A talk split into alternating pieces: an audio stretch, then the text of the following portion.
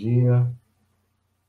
Sinaliza aí para mim se o áudio tá bom, se vocês estão conseguindo me ouvir bem. Estava com um probleminha aqui na, na publicação, mas acho que agora corrigiu. Estou vendo que agora está público.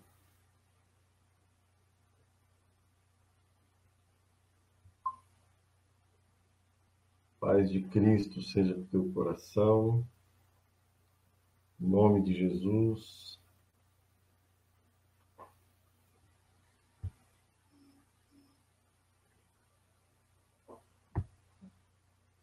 O áudio tá bom aí? Tá tudo em ordem? Me dá só um retorno para saber. Tá joia. Que bom. Então vamos lá. Meus irmãos amados, graças a Deus por esse dia. Que dia maravilhoso esse que o Senhor nos deu. Que bênção é poder é, acordar e perceber que a graça do Senhor ainda está sobre nós que a misericórdia dele já se renovou sobre nós, que o favor e a bondade dele estão sobre nós, sobre a nossa vida. Então, é, eu não tenho aqui palavras para agradecer. Irmãos, este é o dia que o Senhor fez, por isso nos alegremos, regozijemos no Senhor e que você aí seja fortalecido, fortalecida no Senhor na, na, na graça do Senhor, no poder do Espírito Santo, que a palavra de Cristo nessa manhã possa encher teu coração, possa te inundar, que você possa ser alimentado, sabe? Que você possa ir orar comigo, é, pedindo ao Senhor, fala, Pai, o pão de hoje me dá agora, nesse tempo aqui, que eu possa receber o teu pão, o alimento que me sustenta. E eu quero aqui orar contigo, dando graças a Deus por essa manhã. Obrigado, Pai. Senhor, o teu nome é majestoso, o teu nome é glorioso, o teu nome é bendito, Senhor. Ah, Pai, a tua obra é perfeita. Senhor, tu és perfeito em todos os teus caminhos. Pai, a tua palavra é verdadeira, a tua palavra é fiel, as tuas promessas, Pai, todas elas se cumprem. Nenhuma das tuas promessas ficará sem cumprimento, porque o Senhor é bondoso, justo e fiel. Por isso nós te damos graças. Por isso, Senhor, nós rendemos a ti o nosso coração.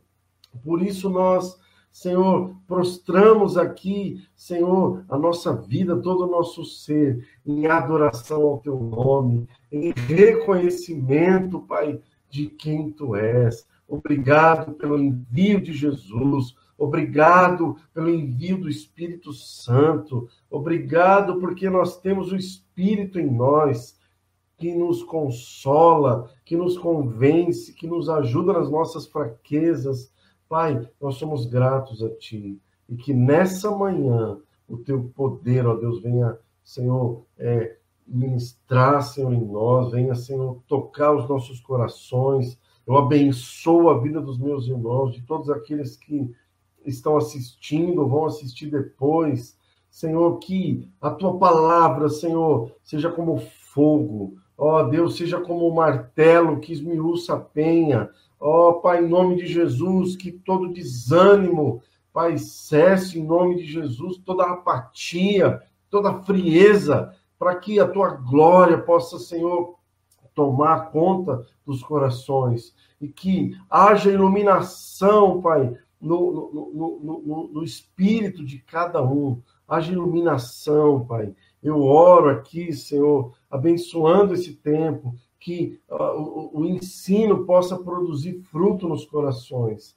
Em nome de Jesus, Pai, em nome de Jesus. Amém e amém. Graças a Deus, meus irmãos. Chegamos ao fim. Esse é o último dia. Espero que, debaixo da graça do Senhor, conseguir concluir, né, é, essa nossa série sobre os princípios elementares, né, o fundamento, né, a base que a gente precisa ter como cristão para que a nossa caminhada ela não estagne e, consequentemente, a gente não entre é, não, não corra o risco de apostatar da fé, né? Como eu disse nas outras vezes, no reino de Deus ninguém fica parado, né? Ou a gente avança, ou, então a estagnação, ela já por si só constitui um desvio. Então, ou seja, é um retrocesso que nós possamos avançar. Por isso é importante que essas verdades, esses princípios sejam consolidados no meu e no teu coração, né? Então, só relembrando que os princípios, né? Arrependimento de obras mortas e fé em Deus, ensino de batismos e imposição de mãos, ressurreição dos mortos e juízo eterno. E hoje a gente vai falar sobre o juízo eterno né? Para muitos, um tema um pouco mais espinhoso, né? Uh, cheio de, uh, talvez até para alguns, por falta de, de, de, entendimento, de compreensão, né? De, de, produz medo, né? Mas eu, na verdade, quero que o teu coração seja cheio de fé, esperança, né? Porque a gente vai perceber que existe todo um porquê da gente tocar esse assunto e por que, que o juiz eterno fala de um princípio básico, né?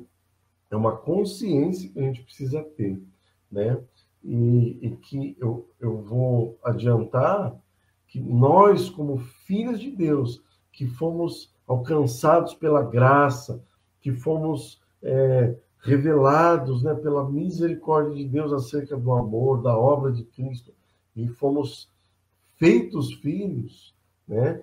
É, a Bíblia diz que já não há condenação para aqueles que estão em Cristo Jesus. Agora, por que a gente tem que falar e por que, que nós temos que, que saber? Porque no final desse ensino aqui, a minha esperança é que a sua paixão e a minha paixão pelo perdido, ela possa ser multiplicada, exponencialmente multiplicada, que nós possamos olhar à nossa volta e não nos conformar com nenhuma pessoa que passe pela nossa vida. É, deixar de ter oportunidade de ouvir o Evangelho para que ela, é, assim como nós, não passe pelo juízo. Amém? Então, vamos lá. O juízo eterno, nosso último tema dessa série sobre os princípios elementares, né? Muito bem. Certamente, meus irmãos, o juízo de Deus é uma realidade. E é uma realidade que a gente vai ver desde o Antigo Testamento. A base desse juízo de Deus é, é, é, é que o nosso Deus ele é justo, ele é um, um, um Deus que é um justo juiz e nunca se desvia da sua justiça. Por isso, jamais ele vai tolerar que a sua honra, meus irmãos, seja lançada em descrédito.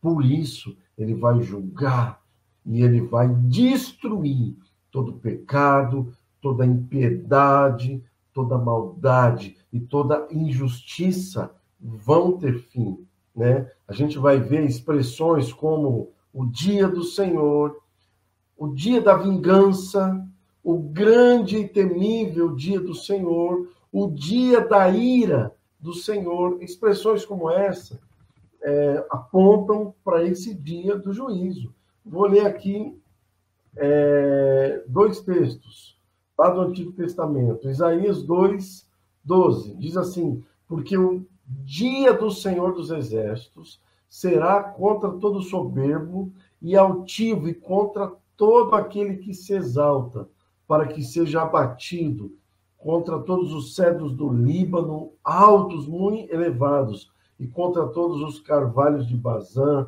contra todos os montes altos, contra todos os outeiros elevados, contra to, to, toda a torre alta e contra toda a muralha firme, contra todos os navios de Tarse e contra tudo que há que é belo à vista. A arrogância do homem será abatida, a sua altivez será humilhada, só o Senhor será exaltado naquele dia. Os ídolos serão de todo destruídos, então os homens se meterão na, na, nas cavernas das rochas e nos buracos da terra, ante o terror do Senhor e a glória da sua majestade, quando ele se levantar para espanto da terra. Então a gente vê aqui nesse texto, lá do Antigo Testamento, que é, haverá um dia em que o Senhor vai julgar. E você vê que ele vem falando de tudo que é altivo, de tudo que é altivez, de toda figura daquilo que se eleva,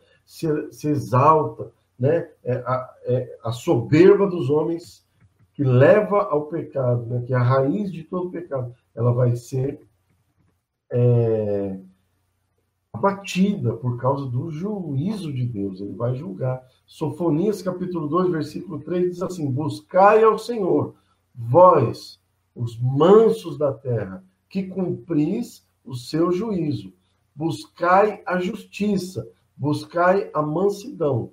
Porventura, lograreis esconder-vos no dia da ira do Senhor, ou seja, nós, os filhos dele, temos que buscar o Senhor, os mansos, né, que cumprimos o seu juízo, ou seja, que cumprimos a sua vontade. Temos que buscar o Senhor, nos alinhar dia após dia na justiça dele. Por quê? Porque certamente nós vamos estar escondidos no dia da ira, no dia do juízo de Deus, né? E esse juízo anunciado pelos profetas, ele desde os profetas fica claro que ele vai ser executado por Jesus. Olha o que, que diz Jeremias 33, 15. Naquele dias e naquele tempo farei brotar a Davi um renovo de justiça. Ele executará juízo e justiça na terra. Aquele texto super famoso de Isaías 9, né, que diz: Porque um menino nos nasceu, um filho se nos deu, e o governo está sobre os seus ombros. E o seu nome será maravilhoso, conselheiro, Deus forte, Pai da eternidade, príncipe da paz, para que se aumente o seu governo e venha paz sem fim sobre o trono de Davi, sobre e sobre o seu reino, para estabelecer e firmar mediante juízo e justiça desde agora e para sempre. O zelo do Senhor dos Exércitos uh, fará isso. Então, a gente vê que o, o, o menino nos nasceu, um filho se nos deu, né? E o seu nome será maravilhoso, conselheiro, Deus forte, uh, Pai da eternidade, príncipe da paz. E tudo isso para que se aumente o seu governo, e o seu governo se estabelecerá mediante o juízo dele, né? E assim haverá paz sobre a terra. Então, a gente vê que os julgamentos do Senhor, eles são justos, estão em harmonia com a sua fidelidade. Está baseado no seu amor e na sua é, misericórdia. Salmo 33, 5 vai dizer que ele ama a justiça e o direito. Né? O nosso Deus ama a justiça e o direito.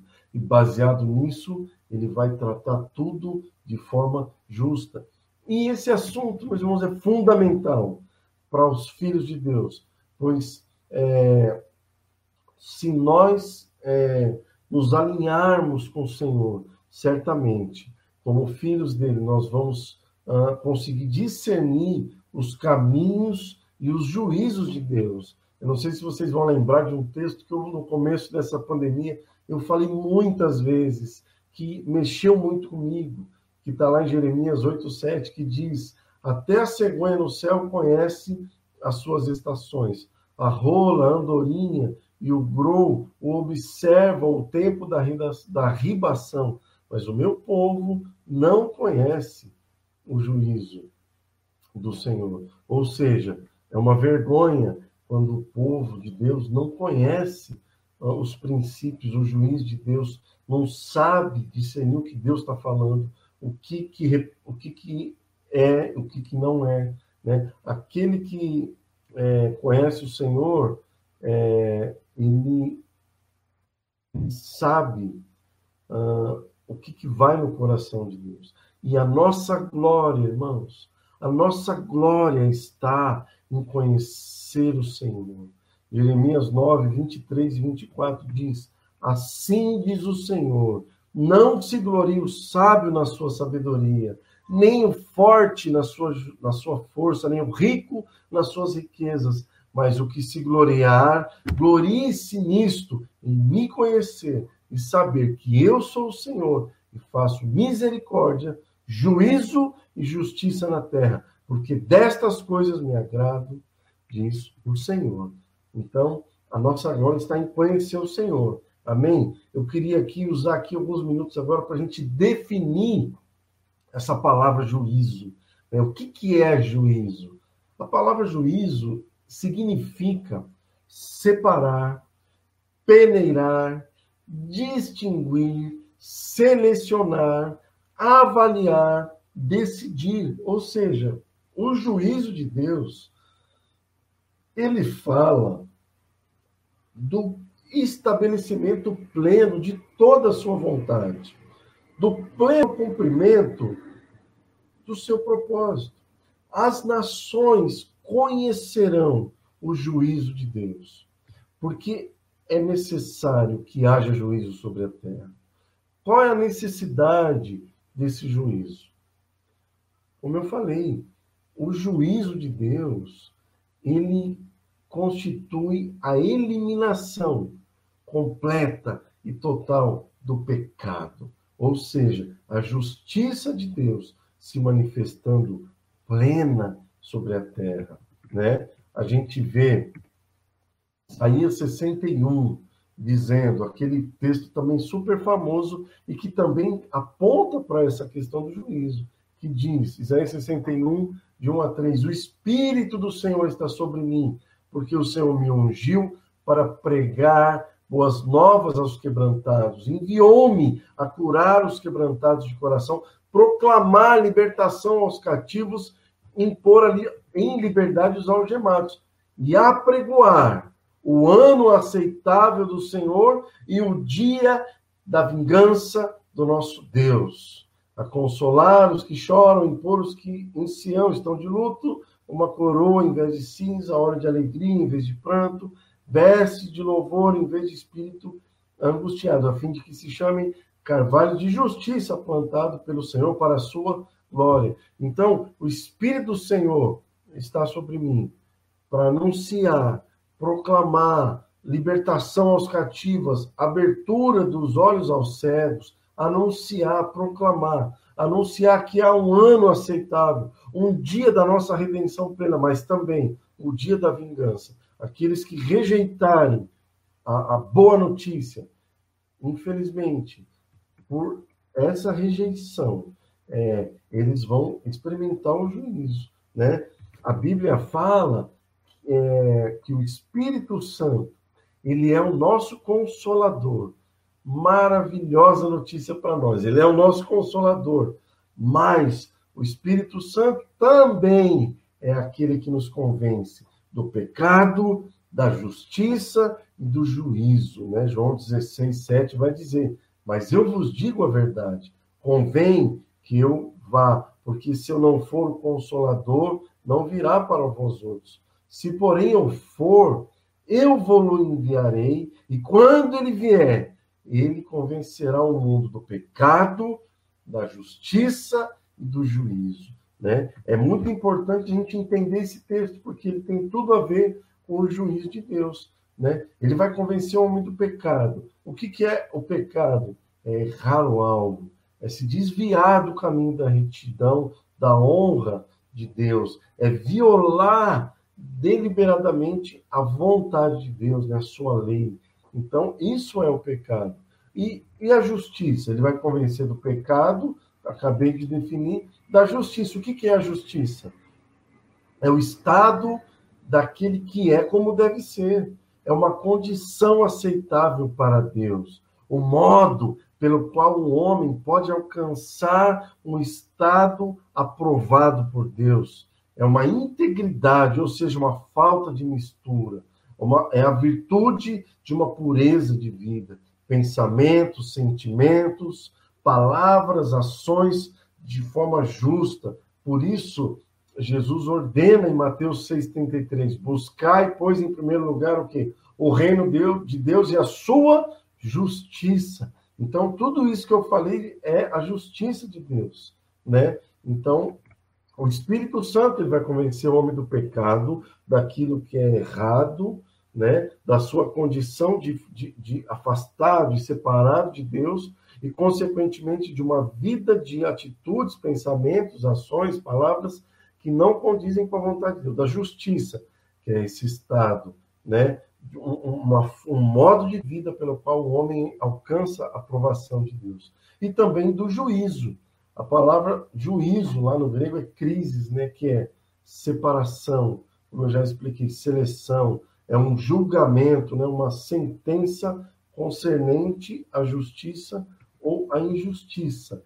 Jesus diz que aquele que ouve as suas palavras e crê naquele que o enviou tem a vida eterna e não entra em juízo. Diz isso lá em João 5:24, né? Na verdade, o justo viverá pela fé, não pelas obras.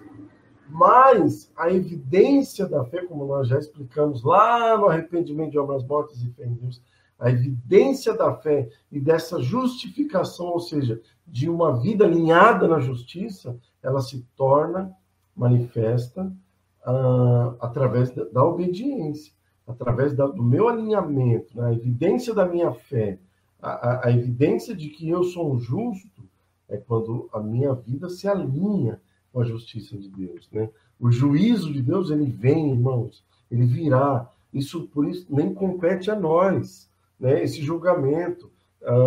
Quando a gente ouve muito falar sobre trigo, joio, né? Ah, tem o joio, tem o trigo. Não, não, não somos nós que vamos é, separar. Né? O, o juízo de Deus ele virá para separar o joio do trigo, porque os, os dois crescem juntos. Né? Isso quer dizer que, além da, de julgar toda a impiedade dos homens, virá, olha, isso é muito sério, mas o juízo de Deus também vai vir sobre aquelas pessoas que tomam para si, por exemplo, a prerrogativa de seguidor de Cristo. Aquela pessoa que diz, não, eu sou um cristão, né? Eu, eu, eu, eu ah, eu sou um, um seguidor de Jesus, né? Eu assumi uma condição de justificado, mas sem contudo evidenciar essa justiça que o Espírito Santo apresenta, e andar com uma vida é, fora da vontade, isso vai acarretar juízo. Alguém que declara ser um cristão, mas não anda em obediência, certamente essa pessoa vai provar é, juízo na vida dela. As pessoas se confundem, uh, olhando, confundindo a paternidade de Deus com paternalismo, né? É, a justiça de Deus não é paternalismo.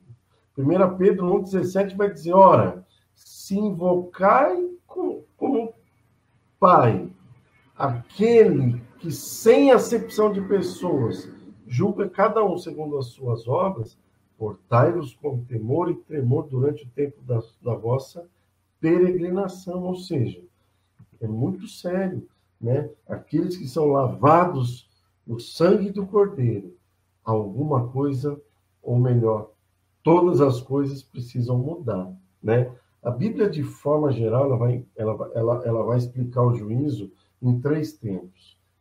Eu, eu vou aqui simplificar dizendo é o juízo passado, ou seja, aonde na cruz o pecado, o diabo é, foi julgado, já foi estabelecida a sentença contra o pecado, contra o diabo, contra o mundo, né? Então, lá atrás, a gente vai ver isso em Gálatas 3:13, Gálatas, Gálatas 2, 19 e 20, que ali já foi sentenciado. O inimigo das nossas almas já teve a, sentença é, determinada, né?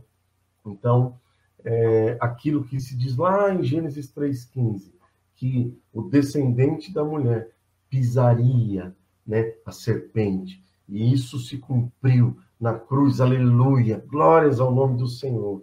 O juízo presente fala da correção de Deus sobre nós, o alinhamento dele sobre nós. Eu vou falar um pouquinho disso já já, quando a gente for tocar no, no, no trato de Jesus com a sua igreja.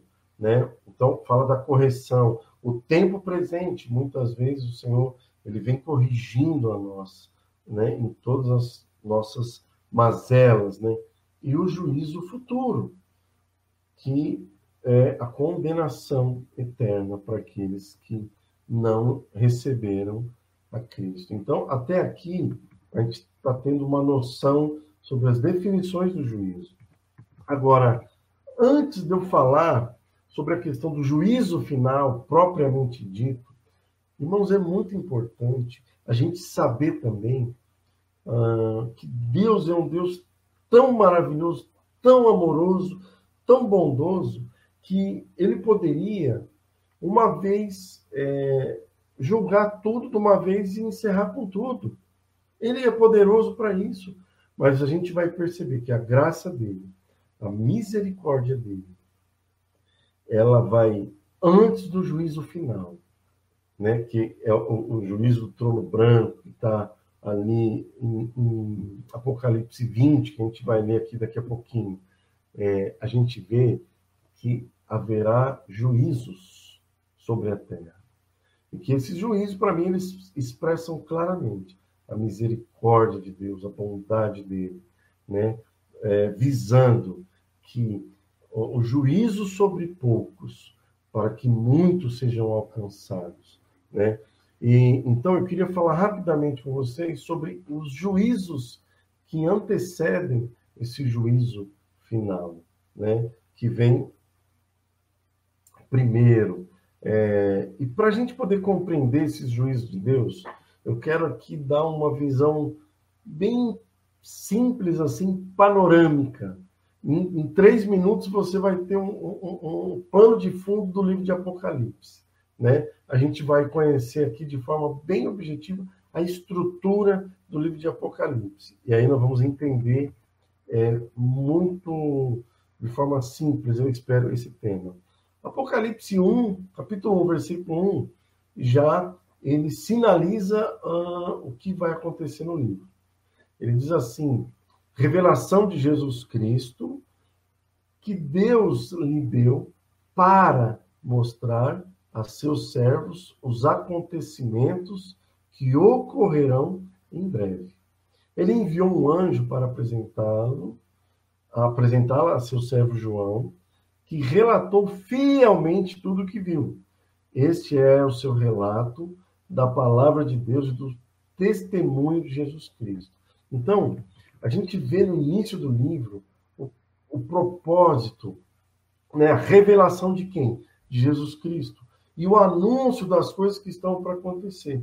Então, é, no primeiro capítulo de Apocalipse, a gente vê a revelação de Jesus. Né? Aí, lá no versículo 5 do primeiro capítulo, ele diz: falando de Jesus, ele é a testemunha fiel destas coisas, o primeiro a ressuscitar dos mortos e o governante de todos os reis da terra. Toda glória seja aquele que nos ama e nos libertou dos nossos pecados por meio do seu sangue. Aleluia! Ele fez de nós um reino de sacerdotes para Deus seu Pai. A Ele sejam a glória e o poder para todos sempre. Amém. A revelação de Jesus Cristo. O primeiro capítulo aponta para Cristo. Ele fala das coisas que estão por vir, para acontecer em breve. Mas ele anuncia primeiro a revelação de Cristo, a centralidade de Cristo, a obra de Cristo, a primazia né, a superioridade de Cristo, que não há outros como ele, aquele que governa e reina sobre os, todos os reis, né, aquele que, que nos libertou do nosso pecado por meio do seu sangue e nos fez um reino de sacerdotes. Então, o primeiro capítulo revela isso. No segundo capítulo, e no terceiro capítulo do livro de Apocalipse, a gente vai ver Cristo, irmãos, e as suas características reveladas e distribuídas na igreja, né? Naquelas sete uh, cartas às igrejas da Ásia. Ali a gente vê a, a, a, revelação de Jesus na igreja, as virtudes de Jesus é, manifestas na vida da igreja, né? O seu amor, a plenitude do seu propósito pleno, né? Ali na igreja, ele vai falando das virtudes. Olha, vocês têm isso de bom, você tem isso de bom. Isso fala do caráter de Jesus manifesto no seu corpo, né? Mas também, por outro lado, é, ele, nesses dois capítulos, o capítulo 2 e o capítulo 3, ele vai apontar para a correção da igreja, para o ajuste, para o alinhamento da igreja com o Cristo, né, uh, poderoso, ressurreto, sabe, Rei dos Reis, o, o, o ajuste da sua noiva, né, uh, o, o alinhamento como parte da promessa que ele mesmo fez de edificá-la, santificá-la, prepará-la para si como igreja gloriosa, sem mácula, né, nem ruga, nem coisa semelhante, mas pura, santa, sem defeito, como diz Paulo aos Efésios, capítulo 5, versículo 26 e 27. Então a gente vê no capítulo 2 e no capítulo 3 de Apocalipse, Cristo revelado na igreja, né, as suas virtudes, mas também a correção. Fala, olha, vocês têm essa virtude, isso de Cristo está em vocês. Mas isso que você está fazendo, ah, por outro lado, essa área está errada. Corrige, arruma. E se você se arrepender, você vai provar isso de bom. Agora, se você não se arrepender, ah, você vai experimentar isso de ruim. Então, é um anúncio né, e uma oportunidade de correção para a vida da igreja. Aí, capítulo 4 e capítulo 5, o cenário muda. João é chamado né, a subir e ver as coisas que devem acontecer depois dessas. Apocalipse 4:1, né? E Apocalipse 4:2 diz: "E no mesmo instante foi tomado pelo Espírito e vi um trono no céu e alguém sentado nele." Olha que coisa tremenda. Então, já falou capítulo 1, capítulo 2, capítulo 3. Capítulo 4 João tem a visão do que? Do trono. E quando a gente pensa em trono, a primeira coisa que vem na nossa mente, irmãos, é a figura do rei, não é? Do governo, da soberania, da majestade. E é isso mesmo. Mas há um outro sentido na Bíblia para o trono, que vai um pouco além do reinado. Porque esse outro, outro sentido que a Bíblia aponta para o trono, ele indica o ofício de um juiz. É a partir do trono dele que se estabelece o padrão de justiça para depois ele cumprir e executar o juízo. Vamos voltar, por exemplo, lá para o uh, Antigo Testamento, o, o, quando Deus manda Moisés construir o tabernáculo. Lá no tabernáculo, ah, irmãos, possuía algo especial. Lá no Santo dos Santos havia algo chamado de Arca da Aliança. E a Arca da Aliança, ela era a representação da própria presença de Deus. Mas você sabia também que a Arca da Aliança representava o trono de Deus. Olha que coisa tremenda. A Arca da Aliança representava o trono de Deus. E o que, que havia dentro da Arca da Aliança? Dentro da Arca da Aliança havia uma lei, as tábuas da lei, assim como o, o maná e a vara de Arão também. Mas o mais importante eram as tábuas da lei, porque as tábuas da lei dentro da arca elas representam a vontade de Deus, o padrão de conduta revelado por Deus aos homens. Então, no seu trono existe uma lei, um, um, padrão, e essa lei aponta para a justiça, que é a base do trono de Deus. É a partir do seu trono que ele estabelece a sua justiça e, consequentemente, juízo sobre as nações. E então, só para a gente entender, né? O capítulo 4 vai falar uh, desse trono, da, da, justiça. E é interessante, irmãos, que existe um texto que a gente fala muito dele, né? Atos 17, 30 e 31, a gente sempre lembra, né? Ora, não levou Deus em conta o tempo da ignorância, né? Ou seja, a gente sempre ensina que Deus não leva em conta o tempo da ignorância. Mas olha como segue.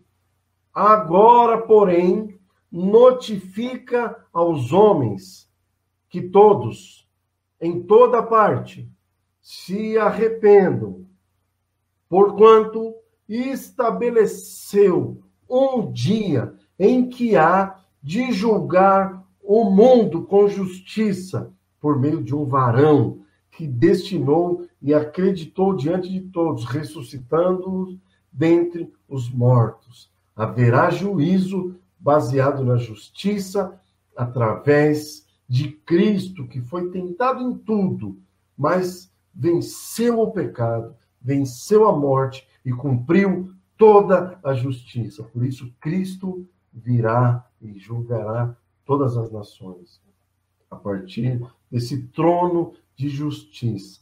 Em capítulo 5 de Apocalipse, fala da visão de um livro selado e dos seus selos. E a necessidade de se romper esses selos. E o que são esses selos? Que selam aquele livro que é revelado uh, no capítulo 5 de Apocalipse. Esses selos são exatamente os juízos de Deus sobre a terra, pois por meio deles é, a maldade ela vai sendo arrancado da terra. E com isso, a terra vai estar sendo preparada para receber definitivamente o seu dono, Jesus. Né? Apocalipse 5,4 diz assim: Comecei a chorar muito, pois não se encontrou ninguém digno de abrir o livro em lê-lo, né, de desatar os selos. Ou seja, é, João, capítulo 5 de Apocalipse, ele tem a visão de um livro, que é, esses selos são os, os juízos de Deus sobre a terra. E ele viu que ninguém foi achado digno de abrir esse livro desatar os selos, liberando juízos e a manifestação da justiça de Deus sobre a terra. E por que que esse homem chora quando ele, ele, ele olha para o livro? E, e não vê ninguém uh, digno de abrir uh, os selos, porque ele, ele, ele percebe que se esses selos não forem abertos e esses juízos não forem liberados sobre a terra, a iniquidade, a maldade, a impiedade perpetuarão e não terão fim. A única forma da maldade ter fim é quando ela for julgada. E se os selos não forem abertos, a maldade vai continuar. Mas, olha que coisa linda. No versículo seguinte, né?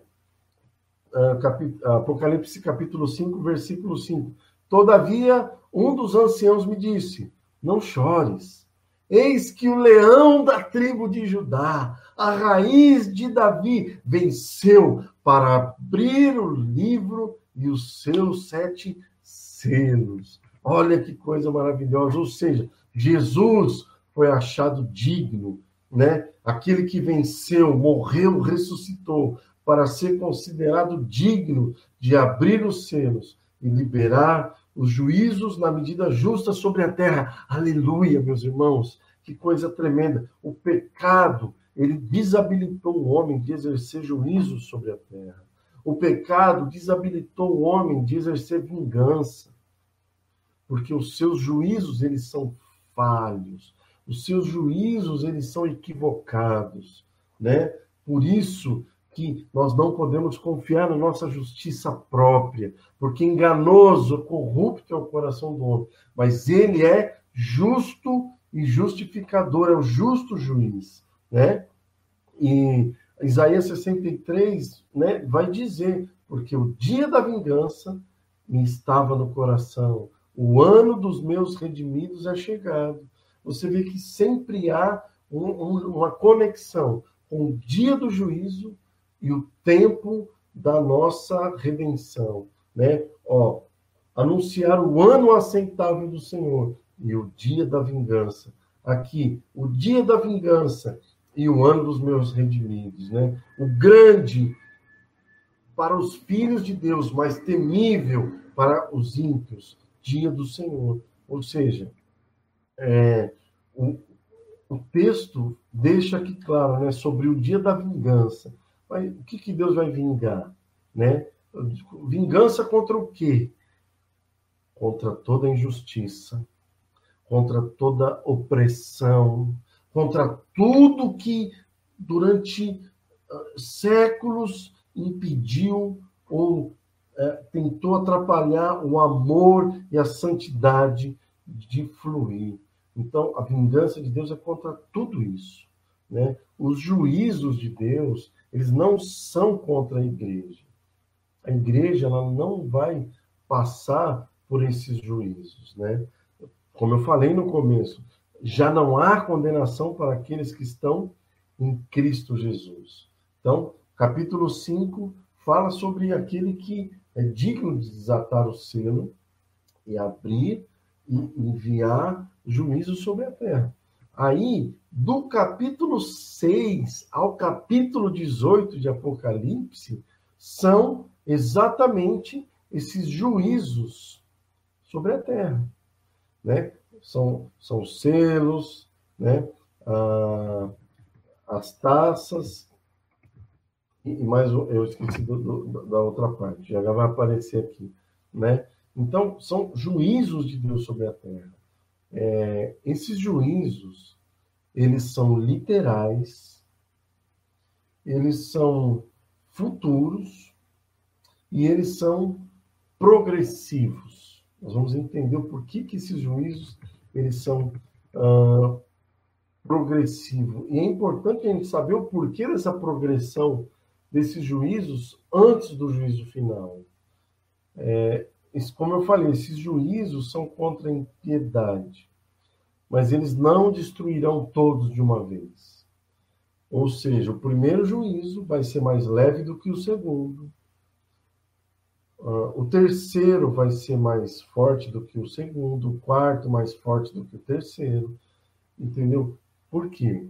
Porque Deus, por causa do seu amor e misericórdia, vai usando meios menos severos para buscar alcançar um número maior de pessoas nesse período.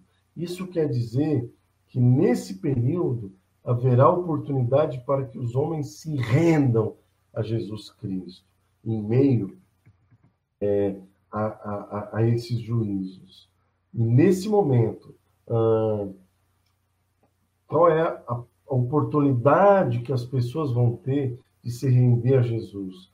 é justamente observando a igreja firme em meio à perseguição, mas sem ser atingida pelos juízos de Deus. Né? É, a gente vê isso claramente lá quando o povo de Deus estava cativo no Egito.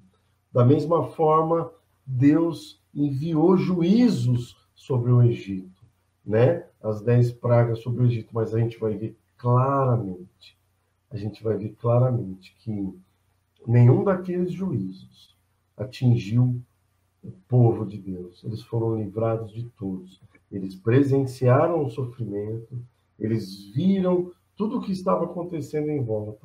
Eles estavam sendo oprimidos pelo Egito, mas eles em nenhum momento foram atingidos por aqueles juízos. Então, é muito importante a gente conhecer sobre esse assunto, pois quando a igreja avança, né, e se posiciona diante de Deus, mergulha na palavra, na vida prática, vai conhecendo mais a Deus. E quando tudo isso se der, a igreja ela vai estar pronta e ela vai ter clareza e resposta e esperança para dar aos homens, né? Então, é, só para a gente ter uma noção de cronologia, né? Esse tempo desses juízos é o que é o período que a Bíblia chama de grande tribulação, né? Se a gente olhar uh, de uma forma bem simples e bem resumida, é o princípio das dores, o surgimento do anticristo e que vai desencadear uma perseguição contra a igreja ferrenha e, por outro lado, a, a, a, a abominação que o anticristo vai trazer, a desolação que a abominação que o anticristo vai trazer contra a, a, a, a, santidade de Deus vai ser tão grande que vai desencadear ao mesmo tempo os juízos de Deus sobre a terra, a perseguição da igreja ah, paralela junto com ah, os, os juízos sobre a maldade e a impiedade do homem. Isso vai se dar do capítulo, a gente vai ver isso do capítulo 6 ao capítulo é, 19. E no 18, desculpa, no capítulo é, 18, no 19, desculpa, no capítulo 19, depois dos juízos, que são as sete taças, as sete, trom, é, sete, sete selos, sete taças e sete trombetas, né? Até que a gente vê lá a última trombeta, né? Que é o que? É a, a, o sinal da volta de Jesus, né? Sete selos, sete taças e sete trombetas, né? E a gente vai ver no capítulo 19 uma coisa muito interessante. A primeira vez que aparece a palavra aleluia no Novo Testamento é o seguinte, é o seguinte quadro: os santos do Antigo Testamento, os homens do Novo Testamento, eu, você, aqueles que né, é, estão, os heróis da fé, os que nos precederam, nós também, todos a uma só voz, vamos dizer. Primeira vez que vai aparecer essa palavra no Novo Testamento. Apocalipse 19, 1 e 2 diz assim: Depois destas coisas, que coisas? Lembra lá atrás? Livro da revelação de Jesus Cristo e das coisas que estão por vir.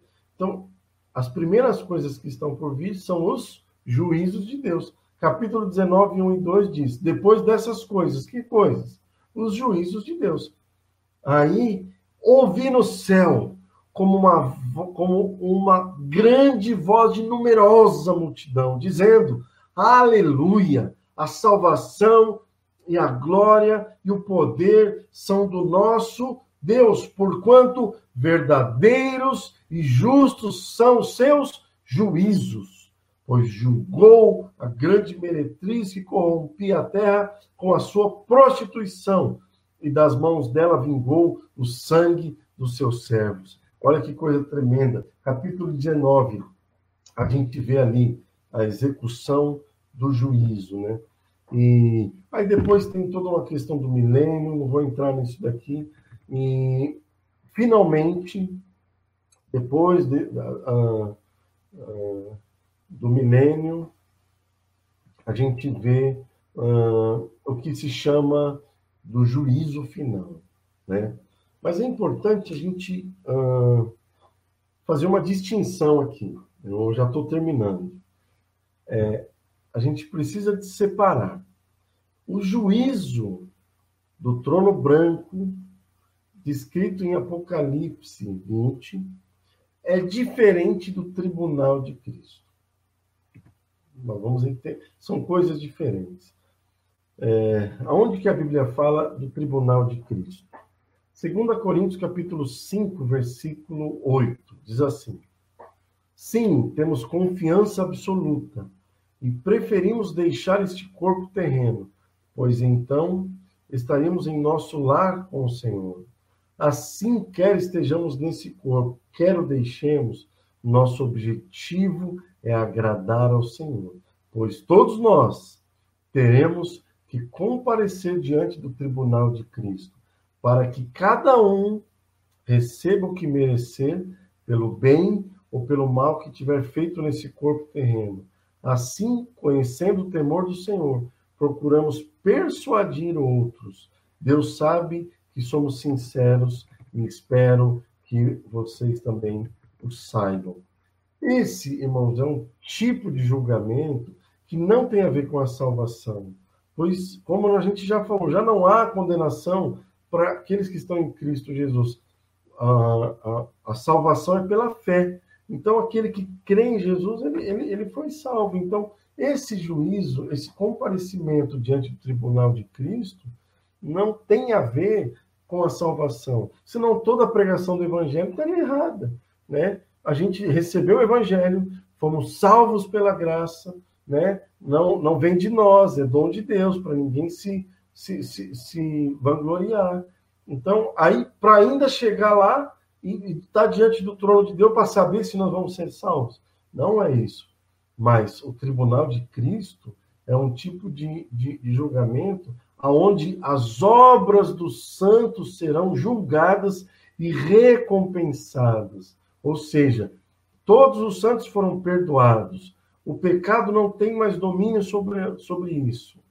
E, portanto, não há condenação, mas seremos confrontados, sim, por nossas más obras e recompensados, sim, pelo bem que realizamos. Aquilo que nós chamamos o famoso galardão né? Segundo Timóteo capítulo 4, versículo 8 diz: "Agora o prêmio que me espera, a coroa da justiça que o Senhor, o justo juiz, me dará no dia da sua volta. O prêmio não será só para mim, mas para todos que com grande expectativa aguardam a sua vinda." 1 Pedro capítulo 5, versículo 4 diz: E quando vier o grande pastor, vocês receberão uma coroa de glória sem fim, a sua recompensa.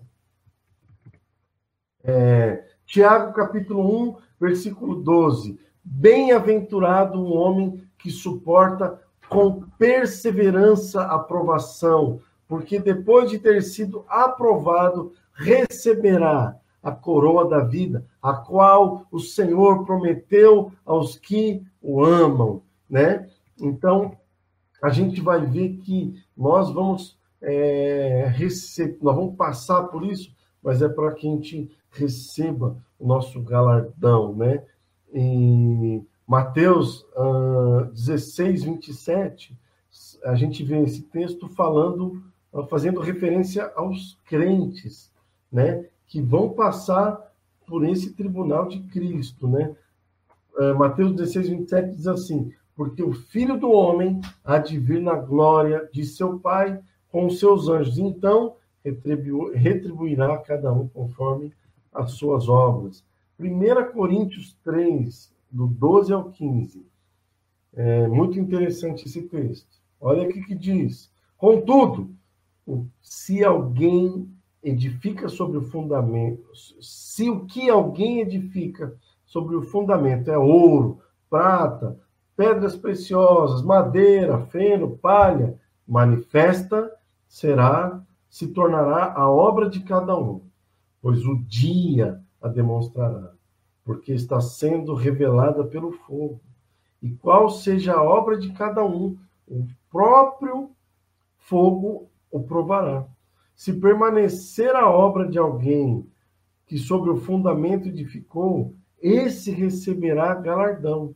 Se a obra de alguém se queimar sobre ele, ele vai sofrer dano, mas esse mesmo será salvo. Todavia, como que através do fogo, ou seja, a recompensa vai ser isso aqui, né? Por causa que é, a, a, as suas obras, elas, nós não somos salvos pelas obras, mas a gente vai ser avaliado também por elas. Né? Então, isso é o tribunal de Cristo, onde os filhos de Deus vão passar. E agora nós vamos concluir aqui, né, falando sobre o juízo final, o juízo chamado do trono branco. E eu quero ler aqui o texto, pra, e o próprio texto ele já explica uh, esse juízo final, né?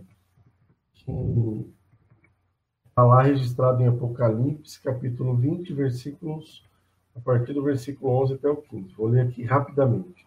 Vi um grande trono e aquele que estava sentado nele. A terra e o céu fugiram da presença, mas não encontraram lugar para se esconder. Se você, se, você vai lembrar que um dos textos que eu li lá atrás uh, de Isaías, falando que os homens iam tentar se esconder nas cavernas, e aqui está dizendo que a terra e o céu fugiram da tua presença, mas não encontraram lugar para se esconder. Vi mortos, pequenos e grandes, em pé diante do trono de Deus. E foram abertos os livros, incluindo o livro da vida.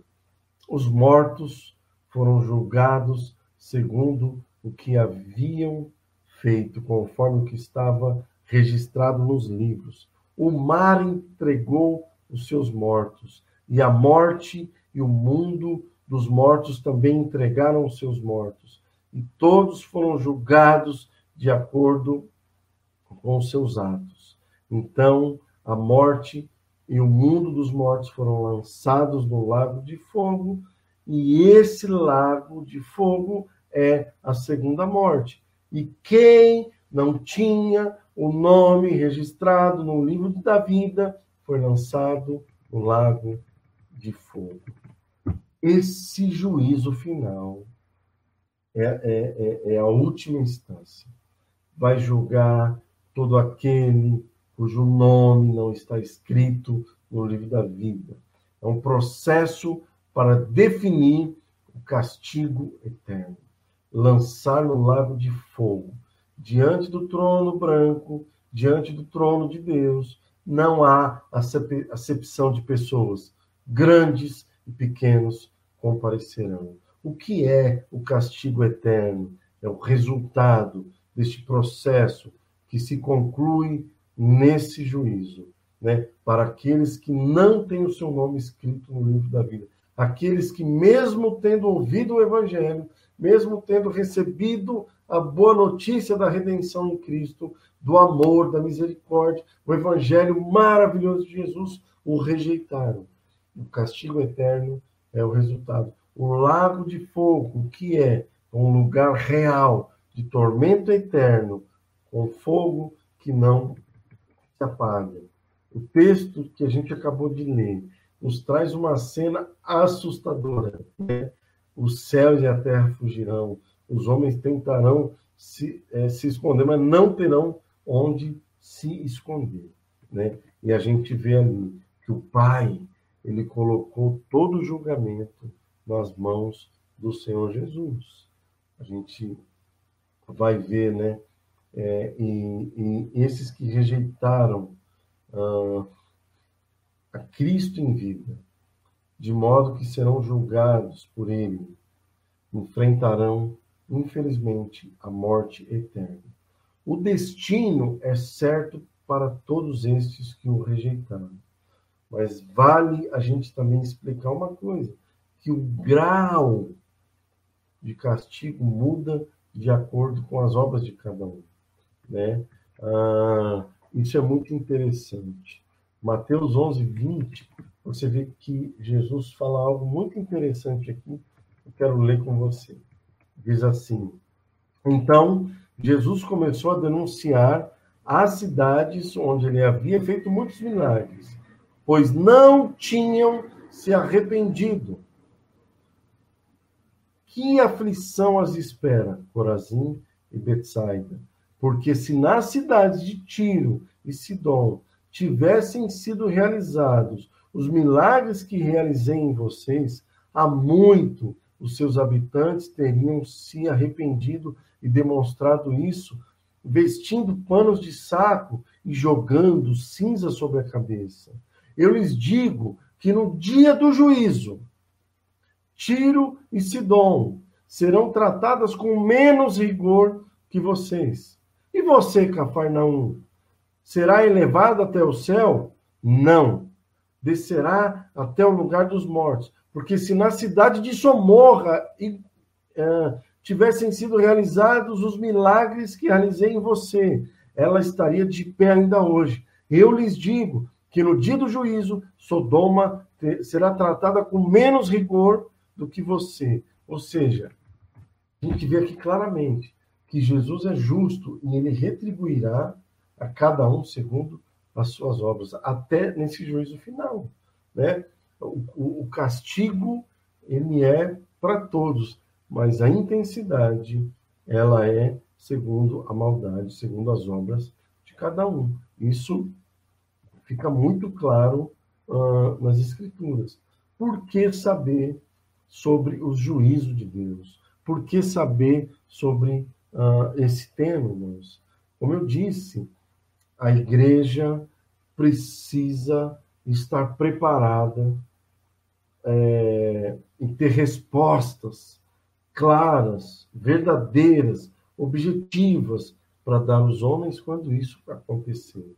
E, os, e, e as pessoas elas vão ver uma igreja posicionada e elas ainda vão ter uma oportunidade, né, antes do juízo final, se render, né? E por que falar sobre isso, irmãos?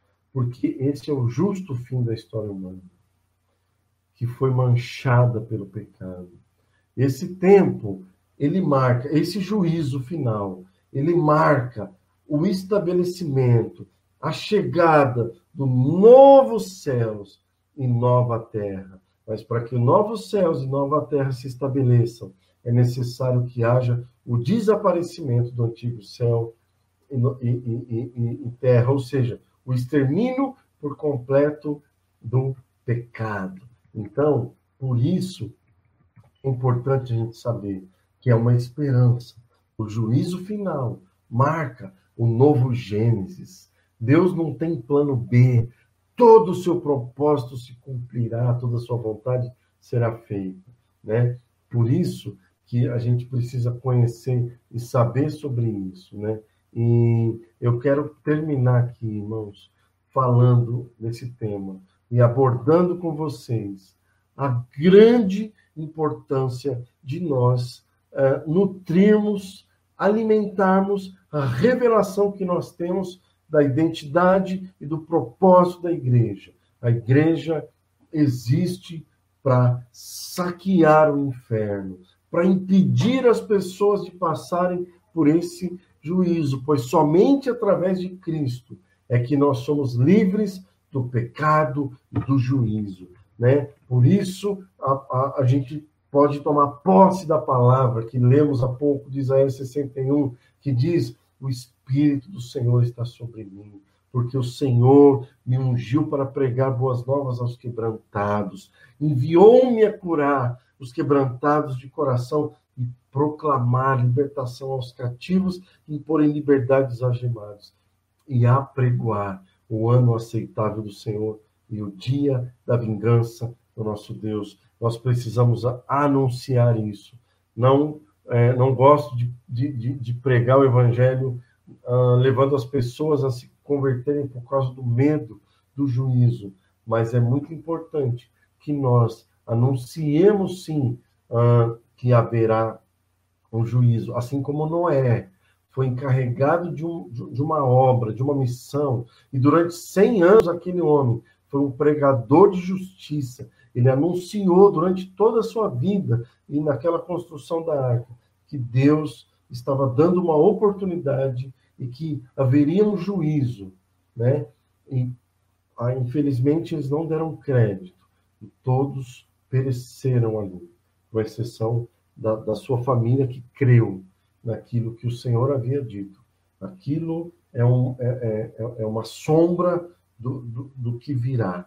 E a nossa esperança hoje é que muitas pessoas se rendam a Cristo.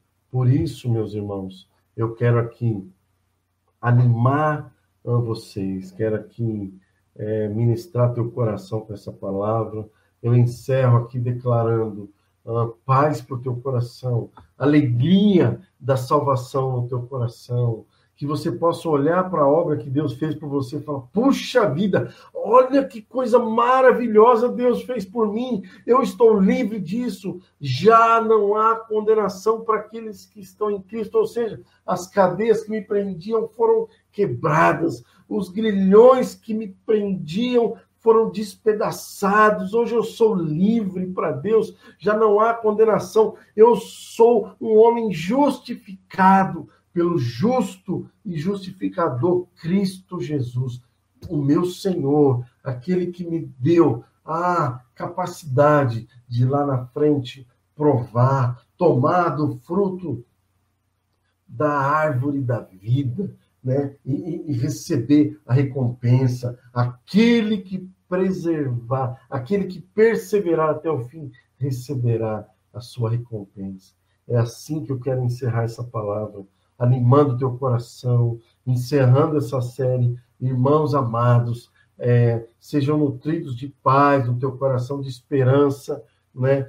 Eu quero aqui disponibilizar para aqueles que quiserem esse material também é, escrito, né? Acabou saindo aqui um, um livretinho, uma apostila. Quem tiver interesse, a gente vai disponibilizar aí na, na com a maior alegria, né, para aqueles que quiserem uh, voltar a estudar. É muito importante conhecer sobre esse tema. Então, irmãos, eu abençoo a tua vida. Eu oro para que nesse dia o teu coração seja cheio da alegria do Senhor. Sabe, dizer, puxa, eu fui salvo pela graça, eu fui alcançado pela misericórdia de Cristo. Talvez você que esteja assistindo ainda não, não, não, não, não, não conhecia né, essa, essa, essas verdades, né? Eu quero te falar do amor do Pai, né? Tão grande que enviou Cristo e que você possa render o teu coração a Jesus, né? Ah, com todas as suas forças e certamente aquele que crê na, no, que enviou Jesus, ele não experimenta juízo. Olha que coisa maravilhosa. Então, Bendito seja o teu dia, bendito seja o teu domingo, e nós estamos eh, ansiosos pelo dia que o Senhor vai proporcionar da gente se reunir pessoalmente. Estamos já trabalhando para que aqueles que tiverem fé, né, que assim é, desejarem também, a gente está tentando alternativas para pequenos grupos, né? Tomando os cuidados necessários, mas é, a igreja segue, a igreja avança. Vamos pregar o evangelho, vamos chorar pelas pessoas, vamos clamar pelas pessoas. Muito pode, por sua eficácia, a oração do justo, né? Se você e eu entregarmos a nossa vida à oração por aqueles que se perdem, nós vamos experimentar uma grande colheita, irmãos, em nome de Jesus. Então, seja bendito aí, fica na paz do Senhor. Não esquece do meu amor por vocês, tá? Um grande beijo aí no teu coração. Então, tenham vocês aí um bom domingo.